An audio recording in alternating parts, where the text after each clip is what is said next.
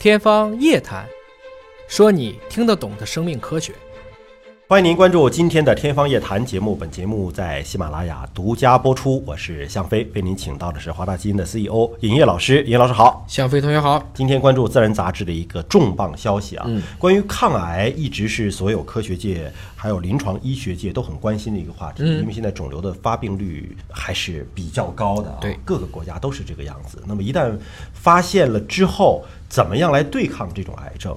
除了放疗、化疗啊，包括什么靶向治疗、免疫疗法之外，现在吃糖竟然可以抑制肿瘤的生长。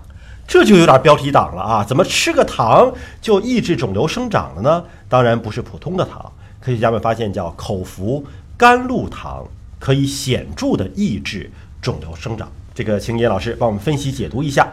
这个我们都知道糖啊，这种多糖啊，我们说的这种纤维素吧，是多糖。然后多糖呢可以变成这种寡糖，然后到二糖，二糖最后变成单糖。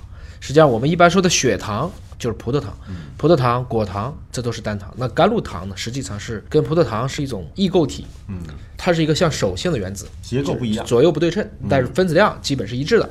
但是我们对血糖吸收是很好的，嗯，但是人类直接用甘露糖，我们应该说吸收不了，正常条件下都会被代谢出去。但是这里面是讲到了你正常的条件下是这样子，但是是不是我们在一个特殊的条件下，比如说在抗瘤的时候，假如说我们就口服这种单糖，它本身又很安全，居然就可以能对肿瘤产生一个明显的一个抑制的作用。其实它要进行一系列的研究来去证明它是对的。嗯，因为甘露糖这样的分子都比较小，它只有六个碳啊，我们很容易对这些上面一些关键的这些原子进行一些同位素的标记。嗯，我可以追踪这个糖到底在哪地方用。还记得我们当年做这种 PET CT 吗？嗯，实际上就是把这些示踪剂让它们能够产生一种信号，不管是磁信号还是其他的信号，总之我可以被 CT 检测得到，我就知道了，我给你打进去的这些示踪剂最后在哪个地方产生了负极。产生负极的过程中，我就知道了。如果我们都知道癌细胞它的代谢是比较旺盛的，那我就知道了这些癌细胞到底长在哪个位置，这就是类似于 PET CT 的原理。那么它也是用了类似的方式，它这里有一个实验哈、就实验证明了什么呢？说甘露糖能够影响葡萄糖的代谢。对你摄入甘露糖之后呢，你的葡萄糖代谢就有问题了。那么癌细胞它的生长是需要消耗大量的葡萄糖的。对那么如果癌细胞无法利用葡萄糖，那它的生长不就受到了抑制了吗？因为刚才说了，这两个糖的看化学式都几乎是一样的。嗯，它只是说它是一个手性的同分异构，这种情况下就是说它是在结构上确实是很接近，所以它是有竞争关系的。嗯，那癌细胞在利用的时候，它可能最后也可能就晕了。到底哪个更能便于我去使用呢？嗯，当你把甘露糖补充了特别大的剂量的时候，那癌细胞来说的话，它可能就会对它正常的血糖，因为癌细胞我们说癌症细胞都是要拿到血管的，拿到血管就为了拿到血糖。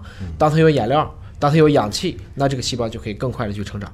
但是你如果干扰了这个里面的化学物质，就会产生对癌症的抑制作用。嗯，这里面我们还是要感谢为我们付出的小白鼠啊。那又是小白鼠，又是小白鼠。啊。科研人员们呢做了一个实验，就是在小鼠的饮食当中添加了甘露糖，对。小鼠都吃这个了，嗯，并且呢在小鼠皮肤下注射了肿瘤细胞，嗯，相当于是把肿瘤细胞植入它体内了。嗯。那么在服用了甘露糖的这些小鼠呢，发现它既没有体重发生变化，它的健康状况也没有发生变化，嗯就说明甘露糖对于抑制肿瘤细胞的生长还是有效的。而且他还发现了一个什么问题呢？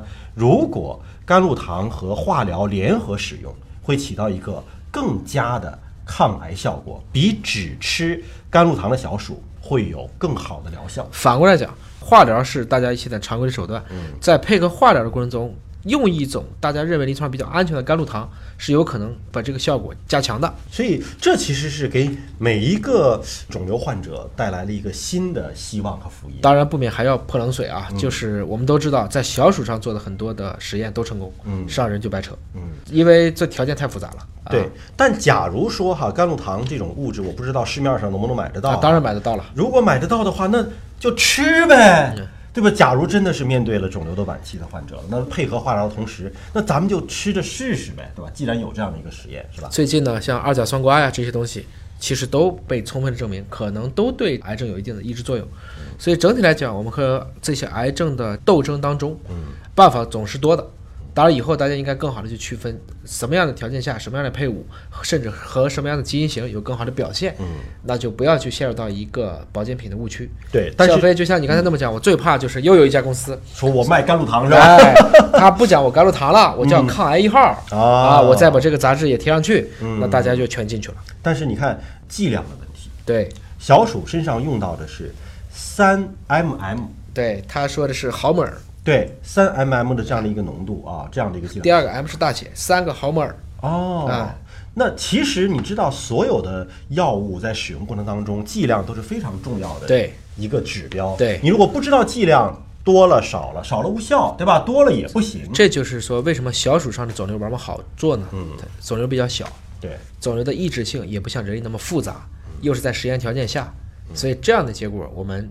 且让它再往后做一做。让子弹飞一会儿，对是吧？这样子也期待着科研机构这样的科研的成果能够在临床上有进一步的转化，或者是说能够有新的这种临床实验的出现，在人身上的实验的出现、啊。那我们期待着呃新的抗癌药物的产生了。